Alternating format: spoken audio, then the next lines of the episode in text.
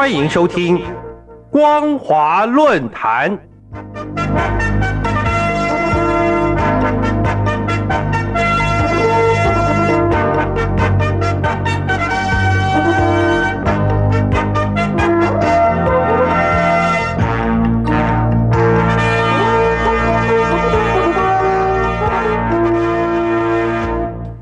各位听众朋友，您好，欢迎收听光华论坛，我是世奇。今天的论坛主题是：期望二零二四年是推进两岸和平关系的大好年。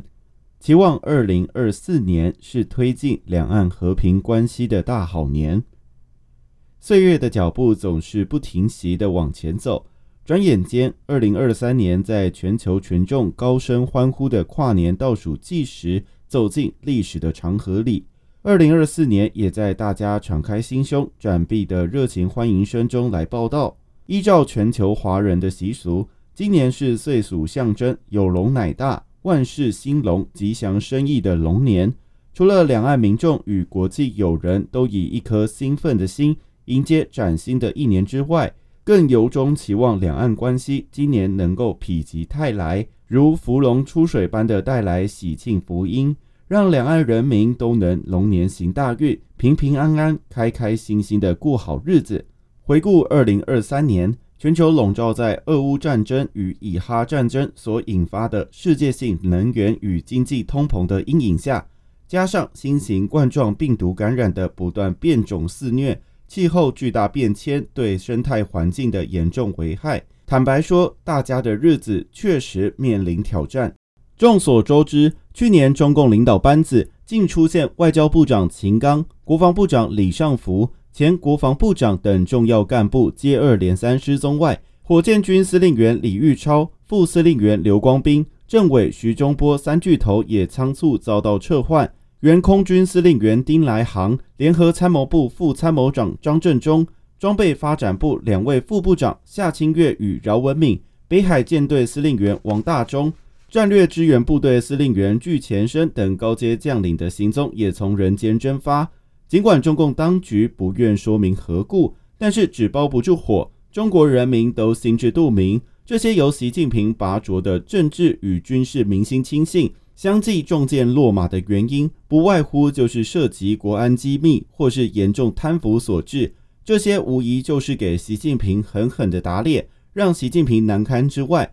民间的烂尾楼问题依然层出不穷，中共止血缓慢，让老百姓望房兴叹，而且辛苦血汗钱都化为了泡沫。去年十二月十八日晚上十一点五十九分，甘肃发生瑞士规模六点二的大地震，造成一万五千多所房屋被毁，至少一百五十人不幸遇难，将近千人受伤，直接经济损失达到了五亿三千两百万人民币。根据调查。竟然有三十六万栋草菅人命的豆腐渣楼房倒塌，是人民伤亡的主要元凶。中共官商勾结的丑行，在这次的地震中完全震出原形。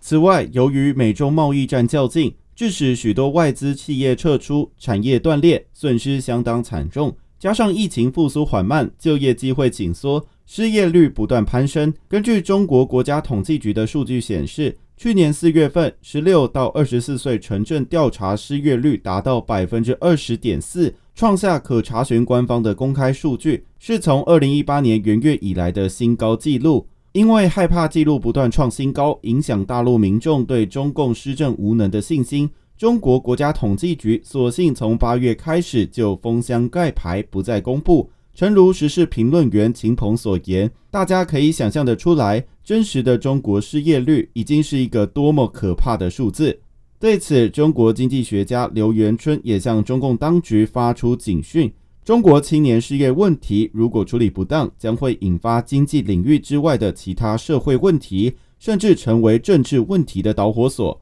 反观台湾，去年一年也是在困境中展现台湾人的坚强韧性。在全球所有国家的总体竞争力名列前茅，排名在第六位。台股指数去年封关已经达到一万七千九百三十点，不止再创去年的新高，甚至超越香港的恒生指数，充分展现台湾经济的韧性。尤其正如蔡英文总统所言，现在的两岸经贸关系变得更为健康有序。中国对台湾高科技产品进口的依赖，远超过台湾传统产业对中国市场出口的依赖程度。换言之，两岸只要经济互补，就能创造两岸互惠互利的双赢共荣局面。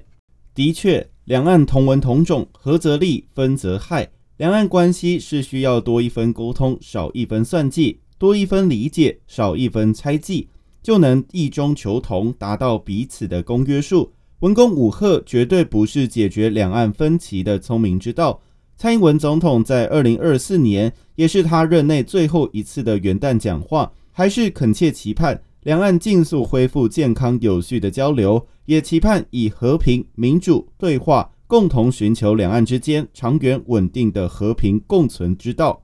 蔡总统并表示，面对全球民主自由与威权主义的再冲突。未来台湾唯一的选择是继续坚守民主、守护和平。台湾是全球民主和平不可或缺的关键要角，而不是可有可无的一份子。因此，维护台海及区域的和平稳定，不只是当前国际社会的共识，也是两岸的共同责任；不只是台湾不分朝野政党的共同使命，更是台湾两千三百五十万人民的共同期待。总而言之，一元复始，万象更新。中共应该理解台湾人民的心情，并能尊重台湾的民主生活。特别是现在正热烈展开的中华民国正副总统与立法委员选举时刻，希望中共不要借选某特定人士与政党，影响民主真谛之外，也能停止打压与威吓，体会蔡总统化解两岸分歧对策的心意，重启与台湾官方沟通机制。恢复有助两岸交流合作与有利人民福祉的好事多做，相信二零二四的龙年将会是推进两岸关系和平的发展大好年。以上就是今天论坛的全部内容。今天的论坛主题是：期望二零二四年是推进两岸和平关系的大好年。期望二零二四年是推进两岸和平关系的大好年。我是世奇。光华论坛，我们下次再见。